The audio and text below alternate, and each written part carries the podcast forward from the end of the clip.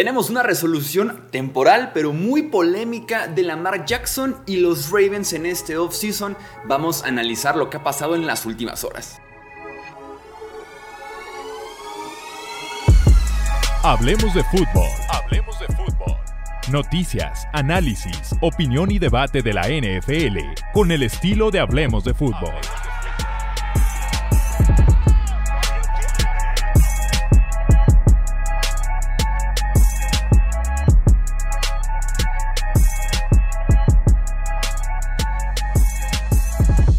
Amigos? ¿Cómo están? Bienvenidos a una edición más del podcast de Hablemos de Fútbol. Tendremos podcast de emergencia tras podcast de emergencia.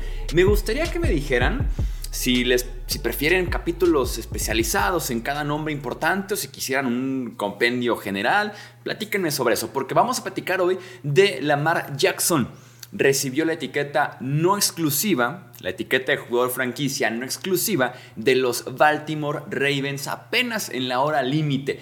¿Qué significa esta etiqueta de jugador franquicia no exclusiva? Les cuento.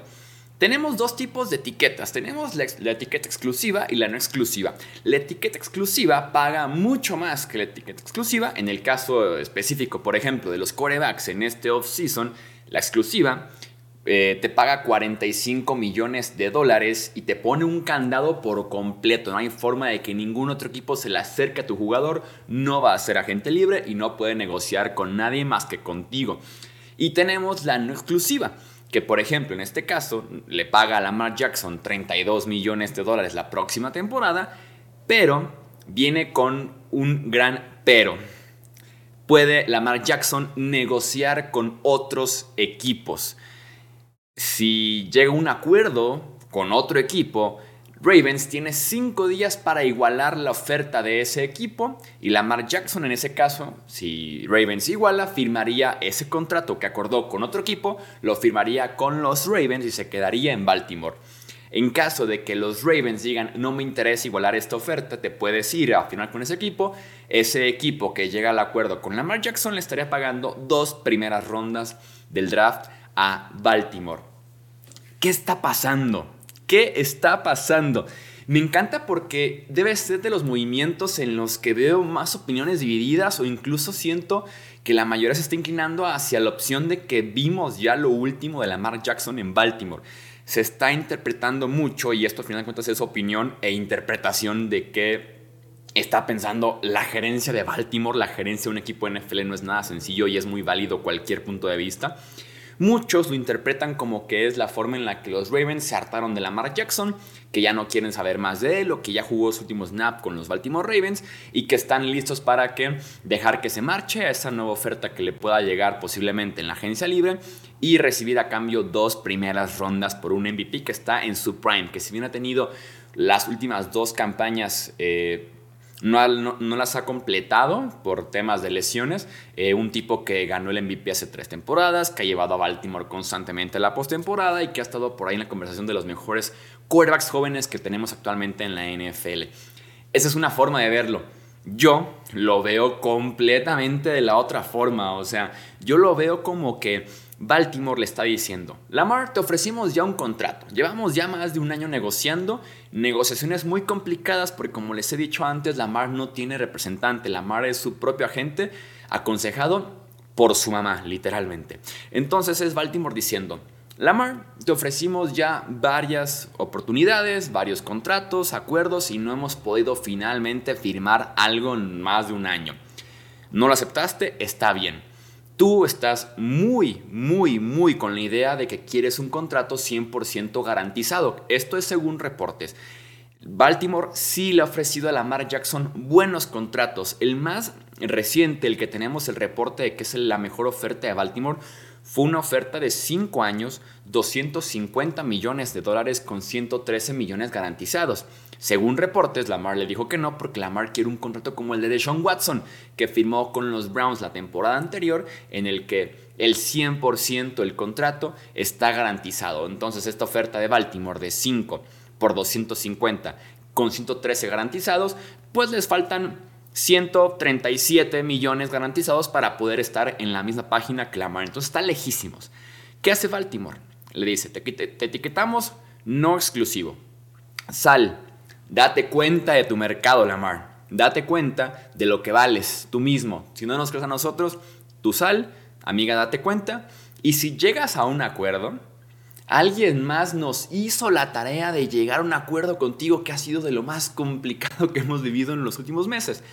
Lo igualamos y te quedas. Esa es mi opinión, así es como yo lo veo. Y mi pregunta también aquí sería, es, ¿tendrá la Mar la disposición de negociar con otras franquicias? Porque hemos tenido los reportes también, que también tiene que ver mucho en esa parte. Casi siempre los agentes, los representantes son los que empiezan a filtrar poco a poco información para que el equipo quede mal y el jugador quede bien. Aquí no hay representantes, los reportes que hemos tenido son muy negativos contra la Mar, que no quiere negociar, que no se sienta a hablar con el equipo, que quiere su contrato 100% garantizado, etc, etc. Entonces tenemos un trabajo de que hace falta de la gente para que por lo menos en la opinión pública alguien salga a reventar a Baltimore ¿no? en las negociaciones porque también tienen que estar haciendo ellos algo mal, ¿no? Para no estar en un acuerdo con Baltimore. Entonces, Lamar durante el off-season como que estaba muy frío, caliente, frío, caliente en cuando sentarse a negociar. Durante la temporada el tipo dijo, no más negociaciones, me quiero enfocar en la temporada. Mm, desventajas de tener un jugador que no tiene un representante, ¿no? Y el mismo gerente general de Baltimore lo decía el otro día.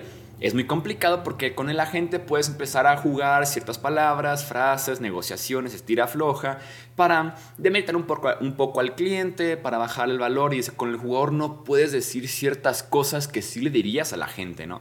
Porque el jugador se lo toma personal, o se siente ofendido, o se siente traicionado y se va, ¿no? Entonces es muy complicado, decía el gerente general de los Ravens.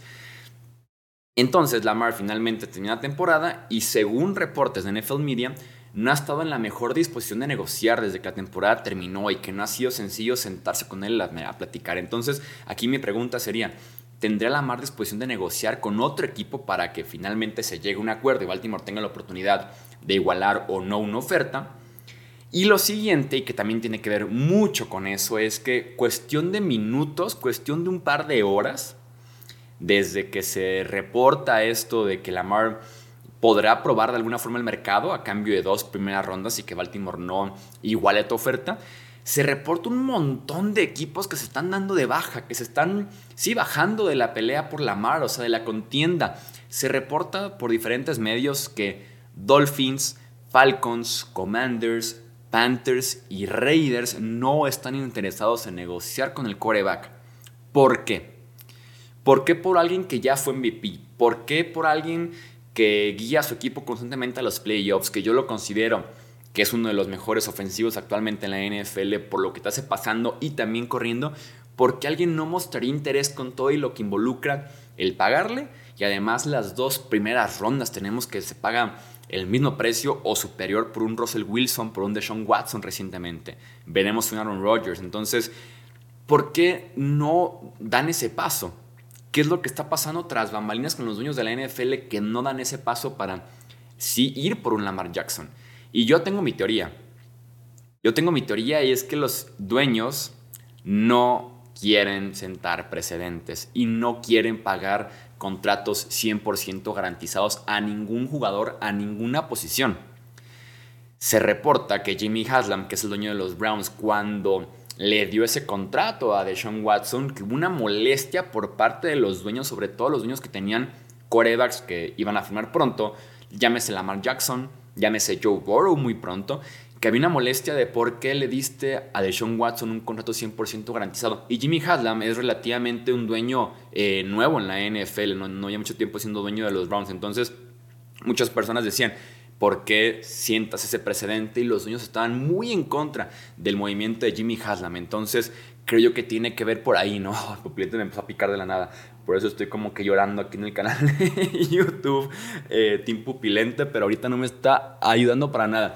Eh, entonces creo yo que por eso es que los equipos están como que bajando, el decir, los dueños, juntémonos, aunque no nos pongamos de acuerdo como tal, textualmente, literalmente de acuerdo, pero sabemos que no queremos otro precedente de un contrato 100% garantizado, así que no hay que dárselo.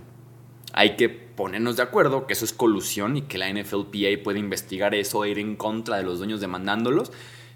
Difícil de probar, insisto, porque no puede ser literal, textualmente el ponerse de acuerdo, pero puede haber colusión. Se pueden estar poniendo de acuerdo para literalmente joder a Lamar Jackson y al resto de los jugadores de la NFL al no animarse a dar un segundo contrato en la historia 100% garantizado. Se viene una novela bien interesante porque creo yo que sí puede haber aquí con la cuchara de NFLPA decir qué está pasando, los dueños, los medios y en medio pues Lamar Jackson y el tema con los Baltimore Ravens, insisto, yo lo veo como un movimiento Baltimore de te queremos retener, te queremos aquí, pero ve investiga tu precio porque no llegamos a un acuerdo porque creemos que tu precio en mercado no corresponde lo que estás pidiendo, así que ve a ver el mercado y regresas para acá, ¿no? Es muy posible que si ningún equipo le ofrece, o qué pasaría si ningún equipo le ofrece a Lamar Jackson un contrato, Lamar tiene dos opciones. Eh, regresa con Baltimore, le dice, yo te oferta esta de 5 años, 250 millones, garantizado 103 y demás, te la acepto, la firmamos y listo, la etiqueta se va. O Lamar puede decir, te firmo la etiqueta, no te firmo una extensión de contrato, juega Lamar este año a cambio de 32 millones de dólares y se convierte otra vez en agente libre en 2024, aunque probablemente Baltimore lo volvería a etiquetar como jugador franquicia. Se vienen tiempos interesantes, complicados en la NFL, pero es una off-season muy, pero muy interesante. Me intriga demasiado qué va a pasar con esta novela de Lamar Jackson.